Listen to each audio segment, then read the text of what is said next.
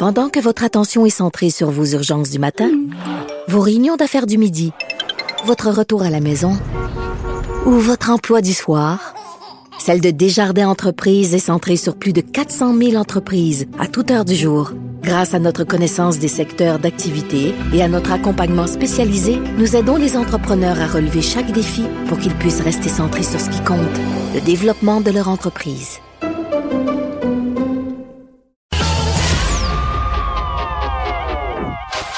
Maxime Delan. Déjà un premier événement violent. Journaliste à l'agence QMI. Ça porte tout à fait la signature du crime organisé. Les faits divers avec Maxime Delan. avec Maxime Delan. Fallait que tu laisses finir On part. la phrase musicale là-dedans. Non, fallait que tu laisses Charlie la phrase musicale là-dedans. Il y a des endroits où on coupe dans des chansons. Là, à Cube Radio, faut qu'on apprenne ça. On coupe pas n'importe où. C'est une insulte à la créativité. Passer de Led Zepp à Maxime Delan, c'est Ouais, une ça, drogue. ça va être moins sexy un peu. Ça, je, fait que, on, on va le faire. Bon, merci. T'es-tu capable d'aller Merci, atteindre euh, ces Charlie. notes? T'es-tu capable d'atteindre ces notes-là? Ah, puis à mon âge. OK. Euh, mais à un certain âge, là, euh, quand j'avais des pantalons, des jeans vraiment, Mais c'est vraiment ça, serrés, je- je- ma main se rend. Ah, elle se rend pas. Je t'inquiète pas. Bon, merci euh, Charlie. Je faisais des blagues là, pour euh, pour la musique, mais mais euh, il y a comme un mélange. là. Toi, qu'est-ce que t'écoutes là dans, dans ta voiture quand Les ondes de police.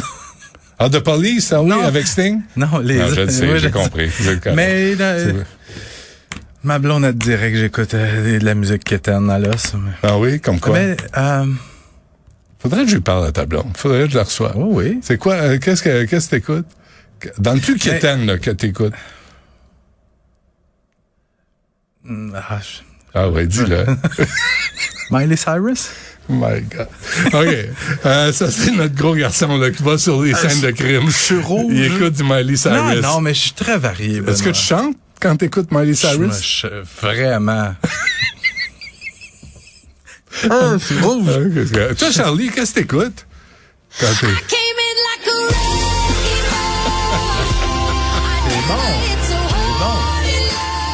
Attends, laisse-la jouer, laisse-la jouer, j'ai rien contre, moi. En même temps, je dois pas être le seul tata qui écoute un peu de Miley Cyrus. Sa nouvelle tune Flowers. C'est très succès- bon. C'est un succès Mais, international. mais ma, ma fille de 13 ans a, a- a fait jouer ça à un moment donné. Puis, puis j'ai dit, ben, c'est... À un moment donné, je suis comme tout le monde. Là, je trouve ça bon comme tout le monde. Ah ouais. Ouais, mais, mais on... Des succès on- commerciaux. C'est bon, OK. Puis, euh, Marianne, toi aussi, c'est là-dedans? Parfait, OK. Euh, oublie ta chronique. OK, alors, restaurant libanais incendié pour la troisième fois. Ouais. Tard hier soir, il y a des suspects, qui- euh, des suspects qui se présentent devant le restaurant Nuit de Beyrouth. On est sur le boulevard Curé-Labelle, dans le quartier Chamédé à Laval. Encore une fois, on fracasse la vitrine, on lance un cocktail Molotov à l'intérieur. C'est la troisième fois que ce restaurant-là est ciblé depuis le mois d'octobre. Après les deux premières fois, il y avait cinq suspects qui avaient été arrêtés. Je t'en avais parlé à cette chronique-ci. Des, des suspects qui se présentaient, au- qui allaient voir des restaurateurs qui leur disaient on vous offre un service de protection en échange d'argent. ben oui. Tu sais, puis tout, le monde sait que ça prend un service de protection pour les restaurants. Et quand les restaurateurs, il y avait des restaurateurs qui sentaient la menace un peu, fait qu'ils disaient oui, mais ceux qui disaient non, on les menaçait, on les menaçait de mort, on menaçait d'incendier leur commerce. Ces suspects-là ont été arrêtés, cinq. J'ai vérifié tantôt. Il y en a plusieurs qui sont en liberté. Et le restaurant Nuit de Beyrouth, encore incendié. Est-ce que c'est lié à cette histoire-là? Bonne question. L'enquête saura le dire. Mais quand même. Est-ce que c'est lié à cette histoire-là? Je, Tu je peux veux pas, pas- flamber trois fois là, dans le même automne. il faut ça. vraiment que Puis les- les tu, tu propriétaires- gères mal ton huile d'olive. les propriétaires de ce, restaurant-là, à première vue, ont rien à se reprocher. Donc, c'est une histoire de service de protection. Puis, juste avant, Ouais. Cocktail Molotov, Benoît, Ben oui. ça date de 1939. C'était un hommage un peu ironique. C'était les soldats finlandais. Quand la Russie a envahi la Finlande en 1939, les soldats finlandais qui voulaient un petit peu ridiculiser le euh, ministre des Affaires étrangères de l'Union soviétique, Vyacheslav Molotov. Fait que c'est là que le nom En son honneur. Un hommage ino- En son, ironique. en son bras d'honneur. Ouais, c'est ça. Plus, ça. plus, mettons. Euh, on en a parlé tantôt, euh, moi, depuis ce matin, là, d'abord, ce jeune homme en fauteuil roulant et aussi cette chanteuse qui, a, qui a arrêté de, Elle, elle arrête de chanter parce qu'elle est tannée que les gars sortent le moineau devant elle puis qu'ils se- branlent devant elle. Ça se peut-tu? Où c'est qu'on s'en va?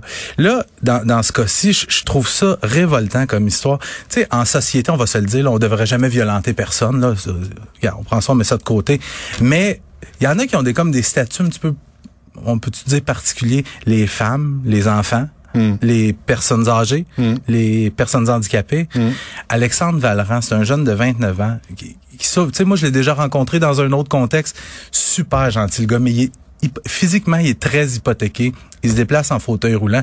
Puis le gars, ce qu'il aime, lui, là, c'est d'aller écouter des films juste ici à Cinémathèque. Il fait pas de mal à personne, il écoute des films. Puis, il veut pas dépendre du service de transport adapté. Il veut utiliser les transports en commun. Puis dans la ville de Valérie-Plante, tu le sais que le transport en commun, C'est roi et maître. c'est ça. Fait que le gars, lui, va être le plus autonome possible. Fait qu'il prend l'autobus euh, régul- régulier, si tu veux. Ouais. Il prend le métro. Puis dans le métro, il revient de la cinémathèque, il s'en va à Berry-UQAM, et il est en fauteuil roulant. Lui, il veut aller dans l'ascenseur. Il y a des gens qui bloquent le passage. Fait est-ce que vous pourriez me laisser passer, Pas s'il vous plaît? Excuse-moi de te reprendre. Des vidanges. Ouais.